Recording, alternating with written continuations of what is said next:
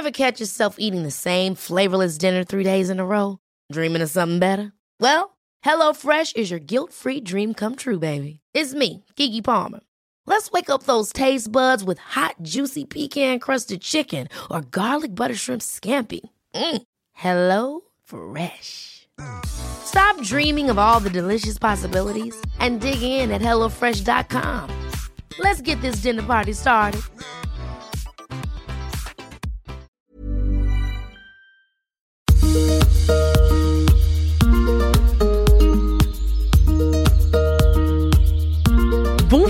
Et bienvenue dans J'ai pas d'avis mais j'en veux un, une émission de décryptage commentaire critique de sujets d'actualité et de société qui ont tendance à diviser. Je m'appelle Clémence Bodoc et si ma voix te dit quelque chose, c'est parce que j'anime une série de podcasts sobrement intitulée Tuto Conquérir le Monde, que je t'invite à aller découvrir. J'ai pas d'avis mais j'en veux un à vocation à vous donner les outils, les idées, les armes pour analyser un sujet et vous faire un avis dessus. À l'heure où je publie cette émission, une grève a éclaté en France et il n'est pas impossible que j'en fasse le sujet de la prochaine émission. Mais je compte sur vous, auditeurs et auditrices, pour me dire quel sujet vous voudriez que je traite. Écrivez-moi à tutoconquérirlemonde.gmail.com ou via le compte Instagram conquérir.le.monde. Pour ce tout premier épisode de J'ai pas d'avis mais j'en veux un, j'ai choisi de vous parler de l'affaire Polanski 2634e édition. C'était l'actualité socioculturelle du mois de novembre et j'ai environ tout entendu sur le sujet, ou presque. Et comme c'est un sujet qui met mal à l'aise, que les fêtes de fin d'année approchent, je vous propose qu'on examine ensemble l'épineuse question qui revient comme un boomerang à chaque nouvelle affaire d'agression sexiste et sexuelle. Peut-on, doit-on, faut-il séparer l'homme de l'artiste? Je vais commencer par parler du cas Roman Polanski, mais on va élargir le sujet ensuite. Juste au cas où, lors des dîners des fêtes de fin d'année, le sujet arrive sur la table, entre la poire et le dessert, comme ça vous saurez quoi en dire. Roman Polanski, donc, est un réalisateur de renom. On lui doit une quarantaine de films, lesquels lui ont permis d'acquérir un palmarès conséquent. Je vous renvoie vers sa fiche Wikipédia, c'est pas le sujet. Par ailleurs, Roman Polanski, la même personne que le réalisateur, a aussi été accusé de viol et condamné pour viol sur mineur aux États-Unis en 1977. Il a alors 43 ans et il est accusé d'avoir violé par sodomie une adolescente de 13 ans. Ce qu'il ne conteste pas d'ailleurs, il se défend en affirmant que la relation sexuelle était consentie. À titre personnel, j'ai un sérieux doute sur la capacité d'une ado de 13 ans à consentir à une sodomie avec un homme de 43 ans. J'ai globalement un doute sur la capacité de quiconque à consentir à quoi que ce soit sous l'influence d'une drogue, mais passons. Je précise que ce sont des faits, des on-dit. Samantha Gamer, puisque c'est le nom de la victime, a témoigné de ce qu'elle a subi le jour même. Ses parents ont porté plainte le lendemain. Donc, astuce, lorsque vous doutez sur un sujet, revenez-en aux faits.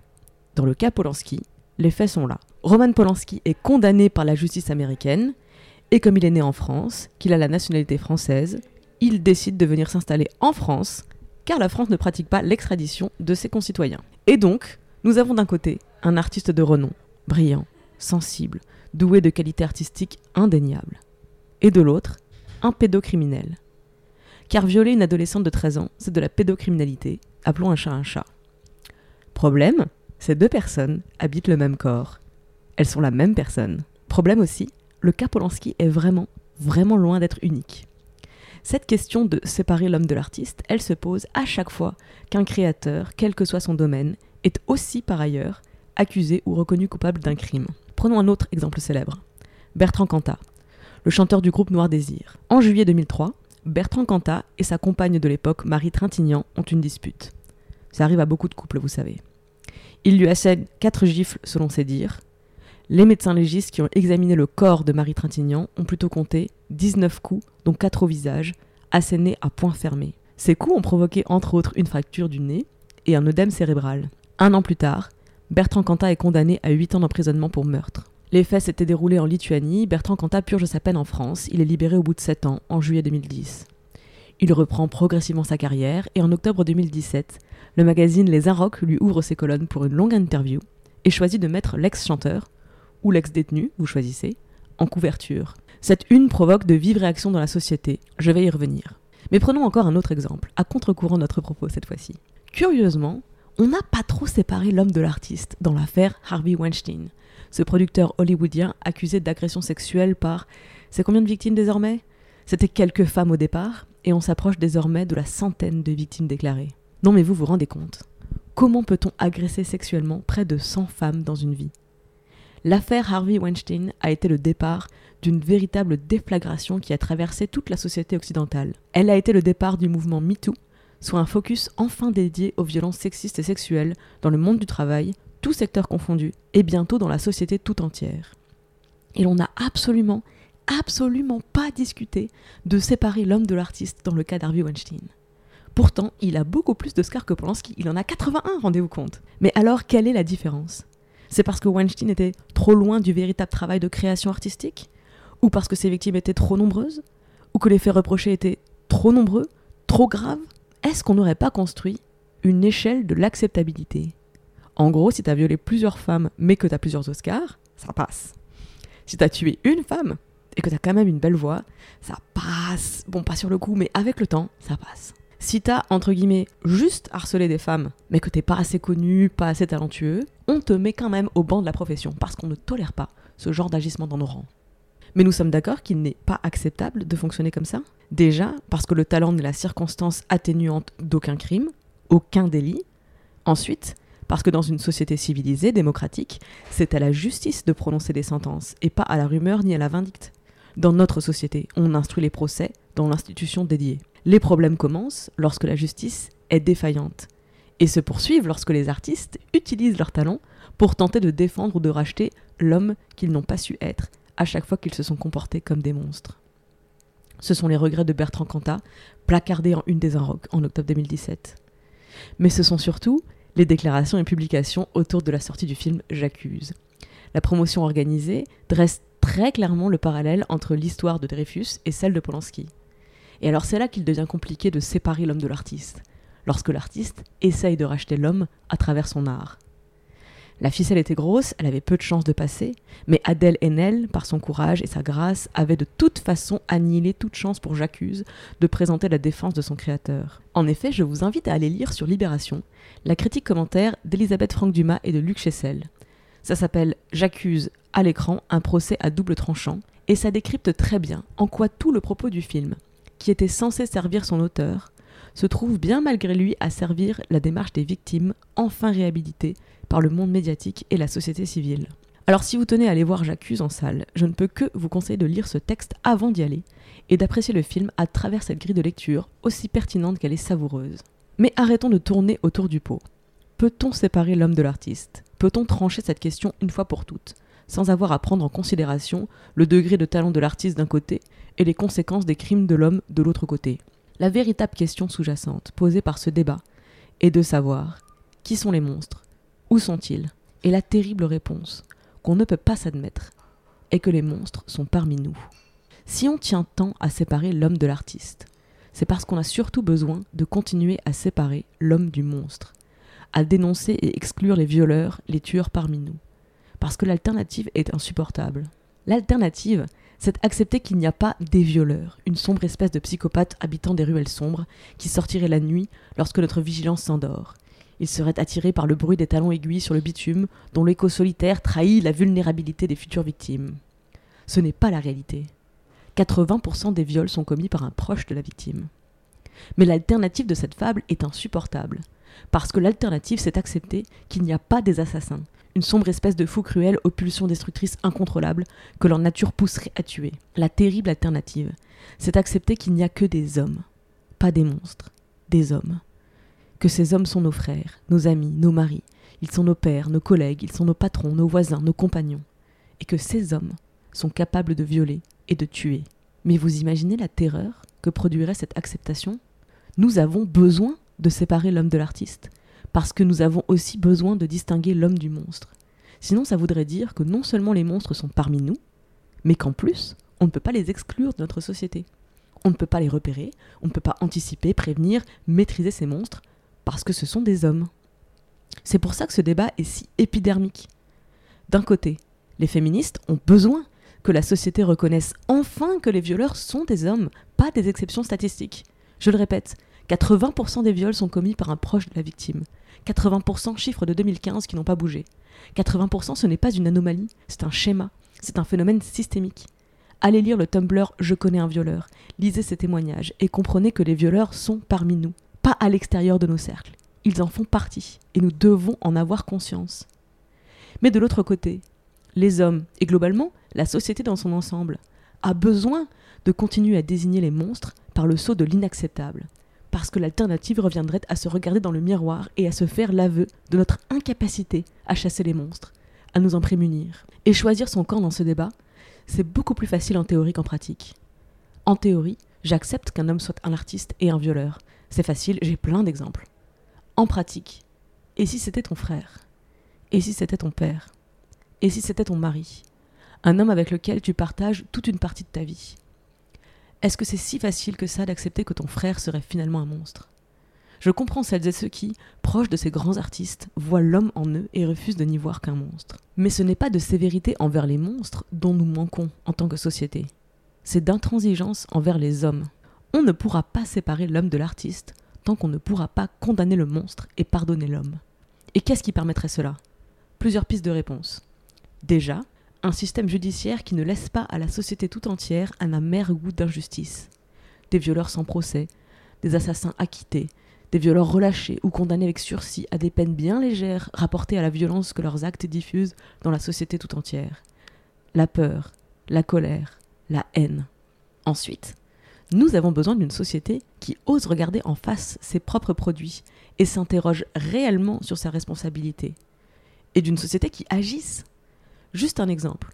Lorsqu'en 2013, Najat Vallaud-Belkacem, alors ministre des droits des femmes, tente d'introduire des modules d'éducation à l'égalité entre les filles et les garçons dès leur plus jeune âge, elle s'attaque précisément à la racine de ce problème. Comment notre société peut-elle produire tant de victimes? C'est qu'elle produit aussi des agresseurs. C'est pourquoi l'éducation à l'égalité entre les genres est une nécessité, une urgence. Fin de la parenthèse.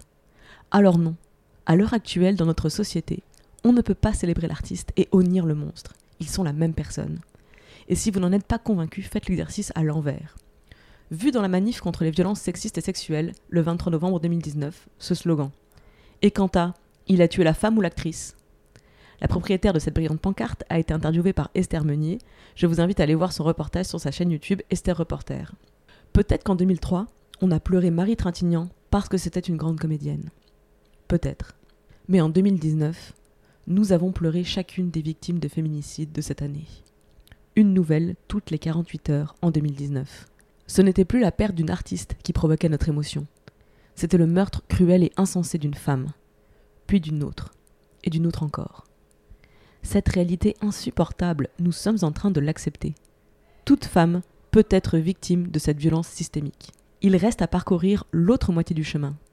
Tout homme peut être auteur, acteur et instrument de cette violence systémique. Aussi flippant que cela puisse paraître, je crois que la vérité est toujours préférable à toutes les illusions que nous sommes capables de nous inventer pour repousser encore un peu plus loin le temps de l'acceptation et l'idée selon laquelle on pourrait séparer l'homme de l'artiste et cacher les monstres quelque part dans une bulle de folie et d'exception est une illusion dangereuse qui continue de coûter des vies. Une toutes les 48 heures en France en 2019. Alors, revenons à notre sujet. Qu'est-ce qu'on fait des artistes, des hommes et des monstres combinés, puisque la justice et la société nous laissent avec tout ça sur les bras? Détaillons question par question. Faut-il interdire à Polanski de faire des films? Non, sauf si une réforme de notre justice prévoit ce type de peine en condamnation. Encore faut-il qu'il soit condamné. Faut-il interdire la diffusion des films de Polanski? Non plus. Même justification. Polanski est libre de faire des films. Les féministes sont libres d'exprimer leur colère face au mépris pour les victimes.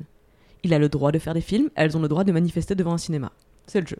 Polanski est un artiste, il est libre de proposer une interprétation de l'affaire Dreyfus en se glissant dans la peau du personnage victime d'une machination et nous sommes libres d'exprimer en retour tout le mépris que l'on peut ressentir pour cette tentative de récupération, aussi indigne qu'elle semble être désespérée. Polanski n'a pas payé sa dette à la société. Nous sommes en droit de le lui rappeler à chaque fois qu'il se cachera derrière l'artiste qu'il est, pour fuir l'homme qu'il devrait être. Quanta a été condamné. Notre système judiciaire a fait son œuvre. Il est libre de relancer sa carrière. Nous sommes libres d'écouter sa musique ou non, d'aller à ses concerts ou non. Les médias sont libres de lui proposer une tribune. Il est libre de venir y déplorer sa vie brisée, ses regrets, sa tristesse. Et nous sommes libres de ne pas être émus par ses atours de repentance cruellement insuffisants. Je reviens à Polanski. Faut-il lui organiser des rétrospectives, lui donner des subventions publiques pour soutenir ses créations Mais certainement pas. D'autres en ont besoin pour des projets autrement plus pertinents que produire une reconstitution historique dans le but de monter sa propre défense à travers une production artistique. Alors même que l'artiste en question fuit son propre procès. Mais la question a été posée à Valérie Pécresse, présidente de la région Île-de-France, qui a subventionné le tournage de J'accuse. Et Valérie Pécresse a répondu que si c'était à refaire, elle ne subventionnerait plus Polanski. Alors, faut-il aller voir J'accuse au cinéma? Parce que quand même, c'est un bon film selon la critique. Oui, si vous avez 11 balles à mettre dans un film qui se regardera tout aussi bien dans votre salon quand il passera à la télé dans quelques mois sur Canal+. Il y a des films qui nécessitent un grand écran et une salle sombre pour être réellement appréciés. Ce n'est pas le cas des reconstitutions historiques comme J'accuse, à mon avis très humble. Mais toujours selon mon avis très humble, il n'y a aucun intérêt à aller voir J'accuse au cinéma, alors que Les Misérables de Lajli est en salle au même moment. Le cinéma est politique et nous avons le pouvoir de voter à chaque fois qu'on fait chauffer la carte bleue, que ce soit à la caisse du supermarché ou au guichet du cinéma. Faites bon usage de votre voix, elle compte, même lorsque vous avez le sentiment qu'on ne l'entend pas. C'était mon avis sur la question, avec, je l'espère, suffisamment d'aspérité pour que vous ayez pu construire le vôtre. Vous retrouverez toutes les sources que j'ai citées dans les notes du podcast. Je vous souhaite un bon week-end, à la semaine prochaine, et d'ici là, prenez la parole dès que ça vous démange. L'envie d'agir commence par là. Merci pour votre écoute. C'était le premier épisode de J'ai pas d'avis mais j'en veux un. Si ça vous a plu, vous pouvez m'aider à faire connaître cette émission en la partageant autour de vous, mais aussi en m'apportant un coup de pouce financier sur Patreon. Je vous mets le lien dans les notes du podcast et je vous remercie très chaleureusement pour votre soutien. Une question, une réaction, je prends tous les feedbacks sauf les insultes par mail à l'adresse tutoconquérirlemonde at gmail.com sans accent tout attaché ou sur Instagram sur le compte at conquérir.le.monde. J'ai pas d'avis mais j'en veux un est une émission commentaire critique de l'actualité entièrement réalisée par moi-même. Je suis Clémence Bodoc, rédactrice en chef des podcasts Tuto Conquérir le Monde. Vous pouvez retrouver toutes les émissions sur le flux Tuto Conquérir le Monde, sur Instagram conquérir.le.monde et dans ma newsletter bit.ly slash clembodoc. Tous les liens sont bien sûr dans les notes du podcast. Je me finance entièrement grâce à la publicité et à vos dons. Merci pour votre écoute, pour les partages, pour les messages et à très vite. Ça vous a plu? Vous aimerez sans doute Activiste, une nouvelle approche de l'action politique, le podcast que je co-anime avec Esther Meunier chaque mardi. Rendez-vous sur le flux Activiste. Merci.